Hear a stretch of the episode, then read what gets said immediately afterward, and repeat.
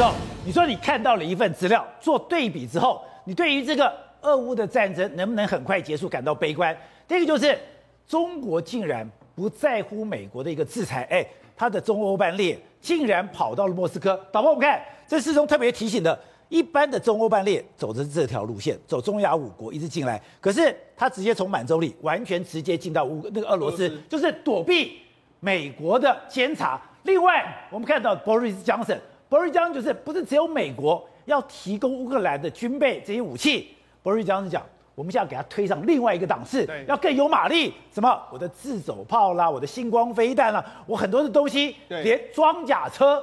我都要进去了。事实上，目前中国呢，到底有没有在援助俄罗斯？我觉得目前可能看到资料是有的。为什么这样讲？我们曾经讲到，三月二十五号不是有个班机呢，飞来飞去之后，最后八个小时之后停在这个重庆，为什么会被美国盯上？因为它经过很多国家领空，说美国可能知道你这上面有什么。但是呢，这个三月二十五号，这个湖北日报报道的这个长江号呢，它从湖北出出发之后，它主要货物包括汽车配件。医疗用品，还有家用车，呃，这个家用的一个电器，还有生活用品等等，约莫七百七十吨，那很重，七百七十吨。你仔细看哦，他要莫运到莫斯科去的时候，如果他是中欧班列的话，走了应该照理说是从这个出发，应该走穿过中亚五国，抵达俄罗斯，对不对？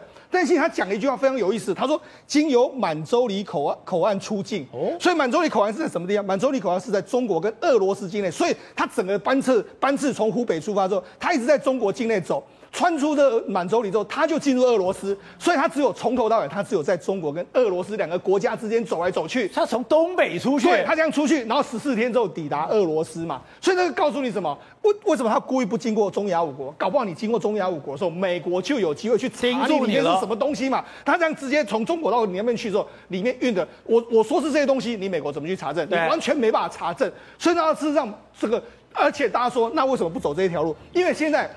中欧班列已经形同停摆哦，因为很多中欧是很多欧洲的国家，他现在不要接收这些东西，他就说你从大陆来的，我不想接收你，所以现在中欧班列目前为止大部分都是暂停。你可以看到丹麦的 DSV、马士基、德国 DHL 这些东西，它都主动或是被迫于政府压力，都暂停了所有中欧班列，欸、所以现在已经没有中欧班列了。这是中国“一带一路”最重要的陆路运输，对。我就是要这个突破别人对我的海上封锁。对就没有想他先被封锁，所以就知道说，事实上欧洲这些国家显然对这个中欧班列他们有非常大的疑虑的。所以现在俄罗，所以我才说嘛，这个目前中国可能援助俄罗斯的方式，他就是用用这条铁路满洲里这样子直接到援助俄罗斯。所以呢，中国还是持续有在给俄罗斯相关的这个物资哦。那除了这个之外，那中国给俄罗斯，那当然了，美国和英国还是会给这个乌克兰嘛。特别是 Boris Johnson 讲的非常清楚嘛，他说我们准备对俄罗斯对乌克兰的支持要上升一个档次。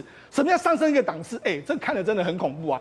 他要派向乌克兰派遣装甲车，哎、欸，他要装甲车直接到乌克兰，对而且他还说我们要我们不是进到乌克兰，我们要进到乌东的马利波进去，我们要坦克车，还有这个 Land Rover 的这个所谓车子，我们要进去把这些难民接出来。哎、欸，你要进到那里，你要怎么进去到那个地方？你难道派海军过去穿过黑海到那个地方去吗？还是你要直接从呃乌乌克兰直接开到那个地方去？不知道啊！哎、欸，他唯一最可能。就从地中海，对啊，然后走黑海，对啊，然后到了亚速海登陆，难道你要直接登陆吗？所以呢，哎，这个难道是他是说真的吗？我们当然，如果真的话，那可能这个战争的局势会再往上拉一波。另外一个，他要提供什么？英国制的 AS 九十的这个自走炮。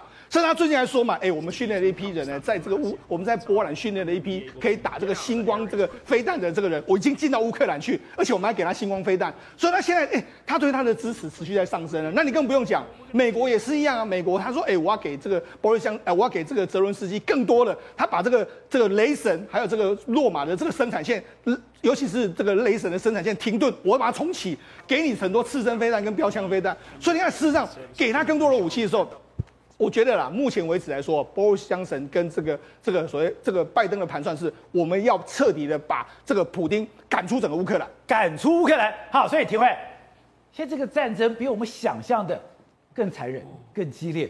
现在这个已经是我想的，已经是叫做烽火聊天了。现在没有想到，这烽火才刚刚要开始吗？对，如果按照这种情势继续发展下去的话，说不定真的不小心会爆发第三次世界大战哦。我为什么这么讲哦？其实，在第一次世界大战的时候，是背后来讲的话，都各自有各自的不同的盟国。你看到现在哦，中国也是不顾美国了，他不演了，偷偷偷偷的这个把这个中欧班列的这个相关物资都运到莫斯科，对，代表说莫斯科有底气啦。莫斯科现在如果再继续打这场战争的话，他也不需要顾及到西方国家对他的经济制裁啊。刚刚至少背后有中国七百七十吨，那是很大的数量，是这么大的数量，你要在十四天里面把这些货给兜齐，兜齐了以后，你就完成报关、完成装箱、完成运载，这。这没有中央的一条边指挥，怎么可能？而且更不可能说只有这一批而已，七百七十吨而已，后面可能陆陆续续都还有，陆陆续续往俄罗斯运。所以你看到今天为什么拉夫罗夫可以到中国去跟王毅坐在一起在那边谈，代表说双方也达成了某些共识嘛。那王毅来讲的话，就是说。这个欧洲班列来讲，不可能只有这第一批而已。呃，这是一个湖北日报报出来的，没想到中央是在隐瞒这个消息，结果地方报纸是在披露这个消息，故意要做一个业绩。对，所以你看，这是地方业绩，地方的业绩。但是问题是，中央政策不是这样子啊，中央是不想不想让美国知道这件事情啊，结果没想到就把它讲出来了。所以你看，连王毅跟拉夫洛夫的见面都跑到了黄赛，等于说。跑到了安徽屯溪去见面，是，啊、是故意要这么低调来处理这些事情，结果没想到地方报纸就故意把它弄出来。但是话说回来，普丁来讲，现在想什么？我认为啊，像英国这个刚刚提到的那个情报单位所获得的消息，可能就是普丁释放出来的假消息。为什么？他在卸责。为你知道，大家一开始的时候什么？你普丁。拜登怎么知道普京什么时候要打乌克兰？对，那代表说普京旁边有很多间谍嘛，都把这个间谍送回去给美国嘛。那所以普京难道不会意识到说，我旁边其实都是间谍间谍呢？所以他一开始就是啊，fire 掉很多将军不是吗？然后一千多名的这个家人，他把他的情报官很多软禁起来，全部软禁起来，不然就把他他身边的全部 fire 掉。那大概一千多人以上都被 fire 掉了，然后他他自己难道不知道吗？对，他跟全世界的元首在通电话，难道他不晓得最新消息吗？没错，而且。我怎么可能？我已经保密的这么严格了，我电话都不用了。可是我所有的行动，对方了若指掌。对啊，所以你这英国情报官讲什么东西？他说：“哎，这是因为普丁旁边的这个给他错误的情报，所以让普丁做出错误的决策。这不是在卸责吗？这在干嘛？其实普丁早就知道自己的决策是什么，自己早就要打这场战争，自己又做了这样的错误的决策。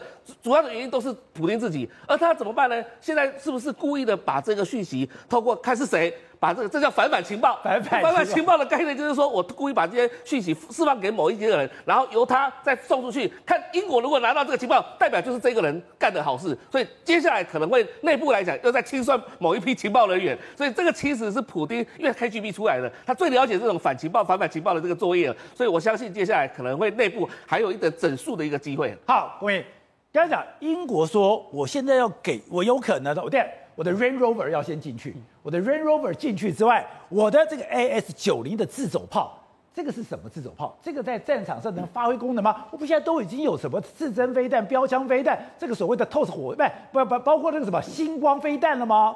我们这样来看，这个是呃英国哈为了取代之前上一代制的炮叫 SP 七十开发而来。英国现在哈只用了两百四十多辆这个 AS 九十哈，它就是美国版的 M 一零九 A 六帕拉丁哦，帕拉丁是不是不我们要的吗？那现在的美国是说，哎不，英国是说，哎，我现在把英国版的帕拉丁送去给乌克兰，哈，就是说代表说，那我知道美国的帕拉丁是可以跟 AI 做整合，对，它等于说是我用 AI 的时候，我的射控更准，我的等于说装填更快。现在英国的 AS 九十也可以这样吗？对，其实他们都是同等级的自走炮。那自走炮的概念说，哎，它打了就跑，打了就跑，说，哎，它可以在短短的一分钟之内完成啊测速、车位、风向等等哦。那打了就跑之后，它的火力有多强？通常哦是大概呃八八辆自走炮变成一个营，那大概是三个营的话，大概一个团哦大概配备所谓的呃二十四辆自走炮。那英国才配备两百四十多辆啊。那现在他说要把这个自走炮送进去，这代表什么概念呢？我们在想说，呃三个。一个礼拜前不是说俄罗斯不是有一个长蛇阵吗？对，那个时候长蛇阵，哎，大家啊乌克兰虽然说看得到，但是他打不到啊。哈，那时候代表说，哎，乌克兰空军可能没有力量去摧毁这个长蛇阵。所以说有这个自走炮的时候，你的坦克都不是对手了吗？对，因为其实我们想象一个概念说，哎，如果说你有空军飞机来来写的时候，哎，其实俄罗斯很好防范哦。但是你如果说今天是打了一群炮弹，哎，其实炮弹不好燃呢，所以其实如果说那个时候啊有这个所谓的自走炮过去啊，其实很容易摧毁这个长城。你说那一次长城就全毁了。所以其实它的射程也蛮长的，大概是二十四点七公里，那增程弹的话可以打到四十公里。所以其实如果说那个时候哈，我们发现啊那时候发现长城阵的时候。不就是那个纵队就全灭嘛？所以其实当然，我们我们这可能我持平的讲，这可能是呃英国的、呃、他可是呃放好语的，但是无论如何哦，他代表你说他只是放话的程度比较高，因为说这个他们现役装备啊，你怎么会把现役装备拿去给赠不是赠送给乌克兰？说真的，这个是我难以想象的。所以董事长到现在两边的后面还在添柴火。我认为没有添柴火，我认为俄方现在俄罗斯的情况非常不好，然后这个乌乌克兰的情况当然是全世界在帮他忙，因为这个在舆论、在正当性、在外交系统、在其他各个所谓制裁来讲的话，确实是给了这个乌克兰很大的助力，但真正是在战场上是不是能获得胜利来讲的话，我觉得乌克兰这边还有很多。还有很多的条件还不够，哦，因为最重要，你看今天波江森讲一句重要的话嘛，他说他要怎么样，他要到马利波等等，很简单一件事情嘛，怎么过去？你要不是啊，你要不是怎么，你要空优嘛，哦，你现在有空优，你才敢去啊，对，你敢你敢去搞，你去，那你空优不就是泽连斯基讲的东西吗？禁航区，对呀，啊，他不敢嘛，所以这个在空优这个事情如果不能克服的话，什么事都不能做。啊啊，因为因为你知道空优现在目前。怎么讲都还是在俄罗斯手上，对对不对？俄罗斯还可以发飙，还可以讲，可以讲一些在形式上至少是他的。对对对对对。然后你说现在你在这，他回到了这个这个这个乌东地区的战争啊，战事会有很大的突破跟改变吗？我看短时间不会，因为没有那个中央突破的力量嘛。你看很简单嘛，我们都我们我们都懂一点基本军军事概念嘛。两军对决的时候很简单，现在俄罗斯回去变成守势了嘛。他变占领军嘛？对，那你要攻他，你怎么攻他嘛？当然要，你要攻他，你要有，我不是火炮，你说相对兵力要数倍兵力才能打他嘛？你乌克兰没有这个几倍的兵力，你怎么去中央突破呢？你不可能中央突破嘛？你中央没有把截断突破掉的话，他一直固守在这边一个一个坚一个坚定的一条一条一个阵地嘛。所以这个情况会将在战场上。